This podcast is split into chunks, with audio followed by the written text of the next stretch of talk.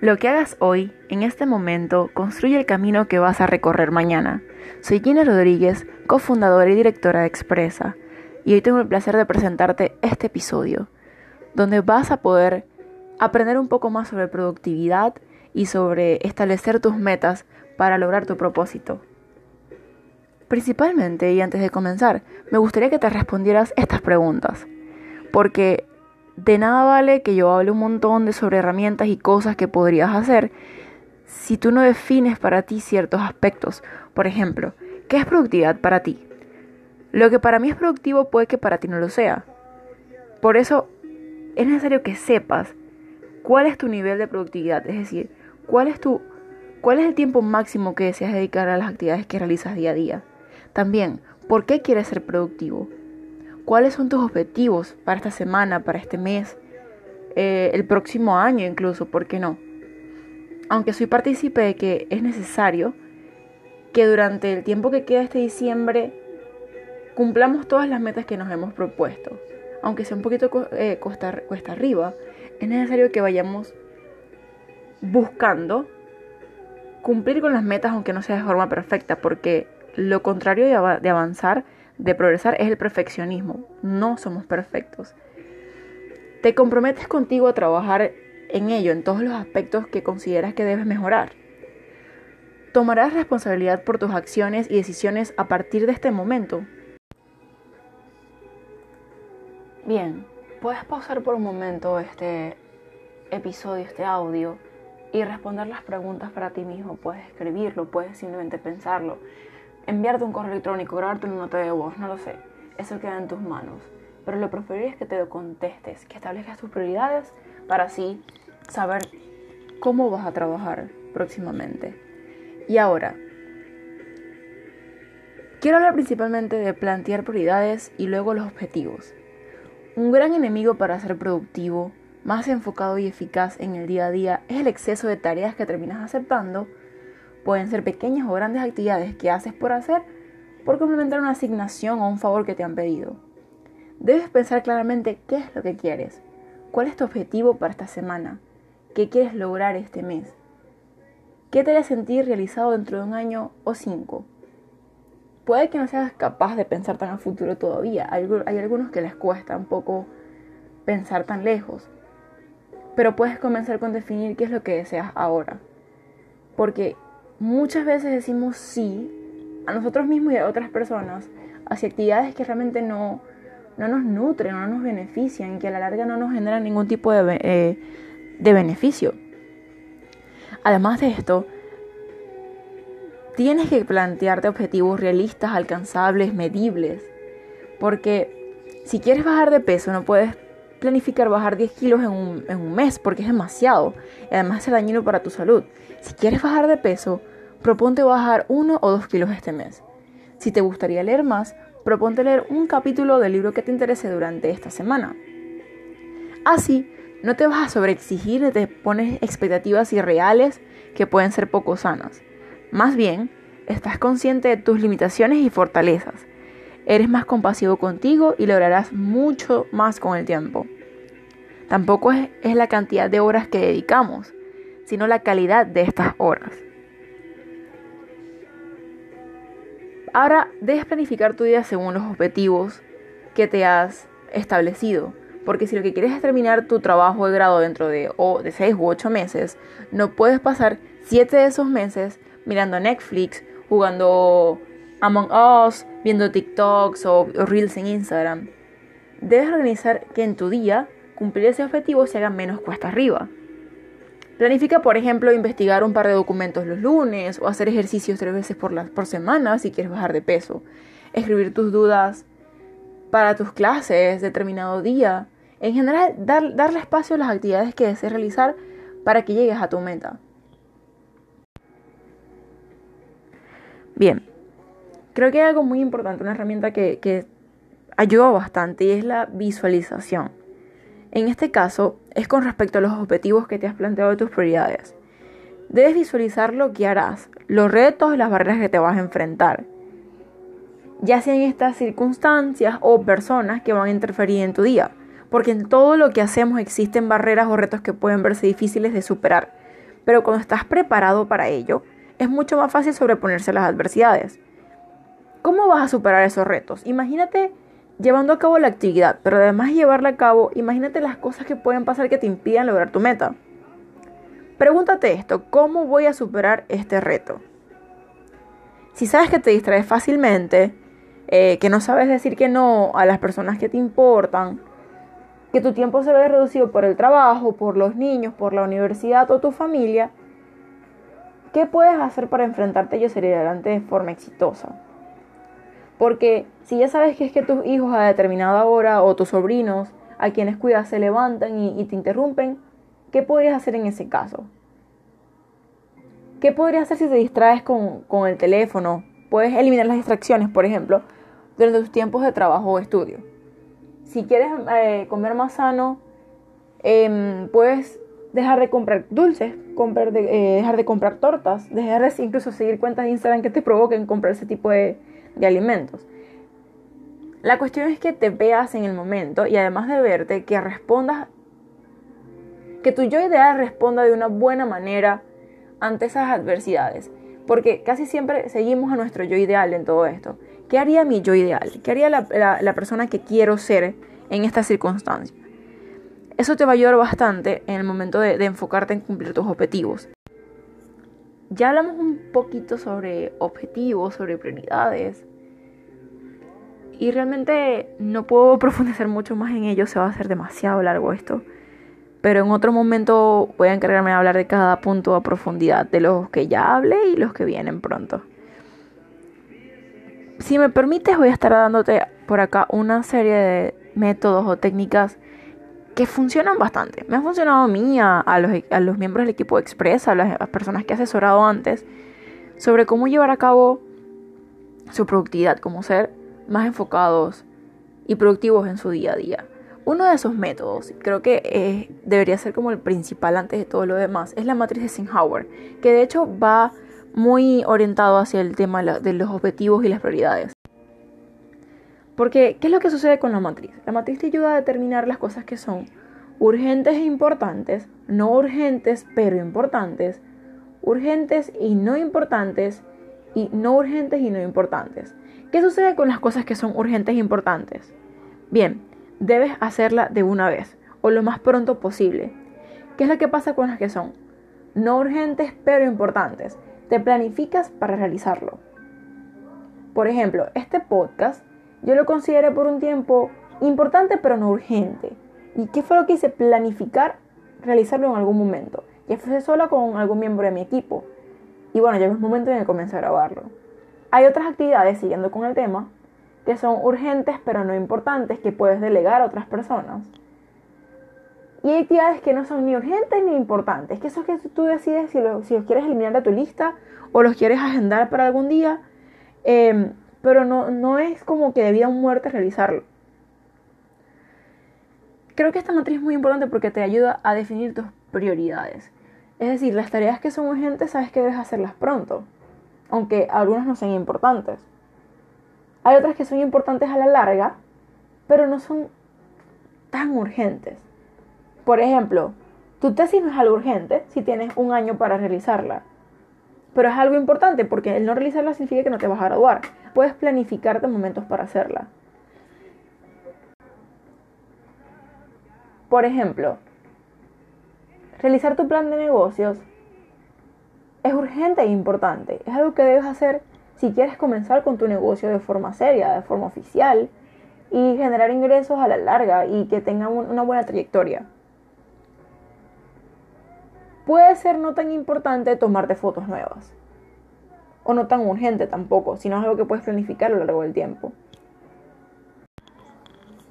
Bien, ya que hemos determinado las cosas que son urgentes e importantes, o no urgentes pero importantes, o urgentes y no importantes, y todo eso, que puede sonar un poquito confuso si lo digo así hablando, pero fácilmente en Google puedes encontrar una matriz de Eisenhower. También la que se le conoce como matriz de, matriz de Covey, porque fue un autor que lo, que lo popularizó, digamos, de alguna forma, pero inicialmente el que lo comenzó fue Eisenhower. Bien, con otras herramientas, yo recomendaría mucho llevar una agenda. Hay personas que no se les da, pero llevar una agenda, sea mano lo digital, puede ser muy útil cuando anotas absolutamente todo lo que debas hacer y le coloques una fecha exacta y una hora determinada para realizarlo. Es decir, puedes estimar cuánto tiempo te vas a tardar en una actividad. Y ya que muchas de estas actividades tienen deadlines, o sea, fechas límites, puedes... Em, yo te recomendaría que como que una semana antes de ese deadline comiences a trabajar en, en la tarea que debas realizar. Porque si comienzas y lo colocas para hacerlo el mismo día o el día antes, no sabes si el tiempo que estimaste será más largo. Hay tareas que parecen cortas pero resultan ser un poquito más largas y tediosas. Entonces es importante estimar el tiempo y gestionar el tiempo de forma adecuada. Si es escribir un correo electrónico puede que no te, no te tardes más de 10 minutos, pero si es investigar para una clase, deberías hacerlo con un poquito de antelación, dos o tres días como mínimo, cuando son actividades más largas, como por ejemplo, no lo sé, algo para el trabajo, como la gestión de un proyecto, deberías dedicarle al menos una semana, em, diferentes días de una semana antes de la fecha límite. También puedes usar algunos colores para dividir las asignaciones. Lo urgente e importante en tonos fuertes, como el amarillo fosforescente o el naranja fosforescente. Las pequeñas tareas en tonos más claros, como, no sé, el azul. Los eventos en tonos festivos, tal vez rosado o morado. Ya tú decides. Otro consejo sería aplicar al menos una hora de trabajo profundo. Con pautar horas de trabajo se hace todo mucho más fácil, porque mientras que no hacer progresos eh, durante el, día puede ser no tan sano, productivo y te puedes sentir un poco culpable o angustiado por no estar progresando, las horas excesivas de trabajo tampoco lo son. Por eso, Puedes iniciar tomando una hora de trabajo profundo donde te concentres en lo que estás haciendo e ir aumentando progresivamente hasta que te sientas más cómodo. A la vez, intenta no pasar más de 8 horas trabajando. Es demasiado agotador y es necesario tener cierto tiempo de ocio, de descanso y disfrute también de autocuidado. El método Pomodoro es súper popular, pero es porque realmente es muy efectivo y es muy bueno y fácil de usar. Durante esa hora de trabajo profundo, cuando comiences o si tienes más de, más de una hora, el tema es que tomes 25 minutos para concentrarte únicamente en la tarea que debes realizar. No estar pendiente de, por ejemplo, el correo, la agenda, los amigos, no, únicamente la tarea que estás realizando. Luego tomas 5 minutos de descanso, donde lo recomendable es que te muevas realmente. No que, ay, bueno, tengo 5 minutos de descanso, voy a utilizar el teléfono voy a revisar Instagram, eh, voy a ver un reel. No, muévete, voy a tomar agua, voy al baño. Eh, haz algunas flexiones, haz sentadillas, sal a dar una vuelta, merienda algo, no sé, lo que te parezca. El tema es que no te quedes en el teléfono clavado porque a la larga te vas a distraer más. Luego de esto, sigues repitiendo los, los 25 minutos de, de, concentración, a lo que llamamos pomodoro, y luego los 5 de descanso. Porque cuando cumplas los 4 pomodoros, puedes alargar ese descanso por unos 20, 25 minutos, donde ahí sí puedes dar una vuelta, eh, hacerte algo de comer, descansar a la vista, incluso, ¿por qué no? Hay personas que conozco que durante esos 25 minutos toman una siesta, que no es una mala idea si estás agotado. Aunque si estás agotado, lo recomendable sería que no siguieras concentrado en la actividad porque no vas a rendir, o sea, no vas a darle tiempo de calidad a lo que estás haciendo. Debes limitar las distracciones. Eso es importante. ¿Por qué? Porque si ya sabes que te distraes fácilmente, como hablaba hace un ratico, deberías, bueno, más bien no deberías, porque eso es, tu decisión, pero planteate o piensa en, en eso que, te, que más te distrae, colocarlo fuera de tu vista, por ejemplo, el celular. Dejar el celular cuando trabajas es lo mejor que puedes hacer. Hay gente que trabaja con el celular porque es un medio de trabajo, pero si puedes dejarlo o si puedes esconder las aplicaciones que sabes que te distraen, hazlo. Puedes sacar la, televisión, si tienes una televisión en tu oficina o en tu habitación, sacarla para evitar esa distracción también. Eh, esconder el celular incluso, yo antes lo hacía, ya con el tiempo me adapté a, poder trabajar con el teléfono más o menos cerca sin que interrumpa mi, trabajo, pero al principio sí escondía mi celular en otra habitación o en una bata con, con, llave, porque tenía como una obsesión muy grande con el celular. Lo que sí es que todavía tengo las aplicaciones medio escondidas para que no, no sean tan fácil acceso cuando estoy en mis días como menos productivo. Recuerda que nada es tanto, nada es demasiado cuando se trata de cumplir tus objetivos. Siempre que esto sea sano, siempre que sea durante tus horas de trabajo, pero durante tus horas de ocio, puedes dedicarle sin, ningún problema horas a, ese ocio, a ese disfrute, a esa relajación. Otro punto que tocábamos un poquito más arriba, pero me gustaría profundizar más, es el ponerle plazos a las actividades. El gran problema de las tareas es que no tienen fecha límite y creemos que, somos, que son aplazables en el tiempo. Cuando le colocas una fecha definitiva es más fácil que la culmines. Hay cosas que son como más compromisos contigo mismo. Por ejemplo, para, eh, para construir el, el Bayer Persona de Expresa, me tomé muchos días porque decía, bueno, no es que no se lo tengo que mostrar a nadie, es algo que estoy haciendo yo. Es algo que ya es para tal como la junta directiva, pero todos más o menos estamos en, sintonía, entonces no tenía una fecha límite, no tenía que entregarlo a alguien. Y lo aplacé por mucho tiempo hasta que me dije, no, sabes, voy a comenzar hoy y lo voy a terminar mañana si se me hace demasiado. Y eso fue lo que hice. Entonces, si el compromiso es contigo mismo, o si como tal, es como la tesis, que tienes ya un año para realizarla, siento tanto ejemplo de la tesis, pero es lo que yo, estoy trabajando, entonces es como mi ejemplo más cercano a lo que se me viene a la cabeza. Ponte límites a ti, ponte plazos a ti. Em, a ver, esto me gusta bastante, o sea, me gusta la fórmula que se plantea, que es el divide y vencerás, pero también las actividades. Puedes dividir cada actividad en tareas más pequeñas cuando sea demasiado para realizar en un solo día. El trabajo de grado, como ya lo mencioné antes, el plan de negocio, la grilla de contenido, los reels que debes grabar para tu cuenta de Instagram para activarla un poquito más, o no sé, los documentos que debas redactar. Algunas cosas pueden ser demasiado para completar en un solo día. Por eso puedes dividir esas actividades en pequeñas tareas que puedas completar con el paso del tiempo. También puedes organizarte paquetes de actividades. No sé, completar una tarea, por ejemplo, que debes hacer y recompensarte con otra que desees realizar. Es decir, estas, cosas que no son tan agradables, pero que sabemos que necesitamos hacer, y aquellas cosas que a la larga no te generan tantos beneficios, pero que te gusta. Por ejemplo, puedes decirte, voy a ver un video de YouTube después de leer para mi clase por 25 minutos. Además, con esta técnica estarás aprendiendo sobre la gratificación. Si recuerdas estos videos con los niños y los, dulces, que le colocaban una tacita con dulce y le decían, bueno, espera, te voy a dar uno. Bueno, es algo así. Porque las personas que logran retardar su gratificación obtienen más en el largo plazo.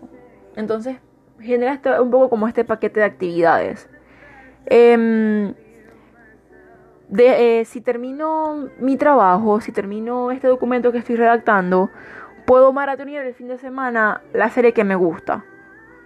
Si me levanto temprano para hacer yoga o meditar eh, o hacer ejercicio, tengo más tiempo libre en la tarde para estar con, mi novio. Puedes planificarte esto, regalarte paquetes de actividades. Que por una actividad que capaz no te gusta tanto en el momento o que consideras que es difícil, recomenzarte con otra que te agrade más. Por último, creo que lo que debo concretar acá es la disciplina, el foco y el trabajo constante. Estas son las claves para crear hábitos saludables. Levantarte a las 5 a.m., comer más frutas y vegetales y menos dulces, entrenar fuerza, flexibilidad, eh, dedicarle más tiempo al trabajo, más tiempo de calidad, porque no son las horas, es la calidad del tiempo al trabajo o al estudio. Todo puede costarte un poco en el corto plazo, pero a largo plazo será la mejor decisión que puedas tomar. Invierte tu salud en tus metas, en el trabajo que te apasiona y así llevarás una vida más feliz. Incluso cuando no tengas ganas, cuando estés desanimado porque no notas cambios, intenta cada día, pero también escucha tu cuerpo y regálate descanso. Es tal vez un poquito raro escucharlo, pero no ser súper productivo también es productivo. Como te dije al principio, la productividad depende de ti, son tus parámetros, son las medidas que tú te otorgas, tú te colocas. Yo sé que soy productiva cuando en el día he meditado, he entrenado, me, he alimentado bien, he ayudado un poco en casa, cuando he completado una de las actividades prioritarias que tengo en mi agenda, que por ejemplo la de hoy era grabar este audio. Ya ya completé esto y ya para mí fue, fui productiva. Entonces puedes más o menos plantearte esto qué es lo que quieres, tus metas a largo plazo, cuál es tu propósito, estructurarlo en tu día a día y decir, ok, hoy hice esto, hoy fui productivo porque hice esto. Además, llevar cuenta de las cosas que haces te ayuda como a notar los progresos que has hecho.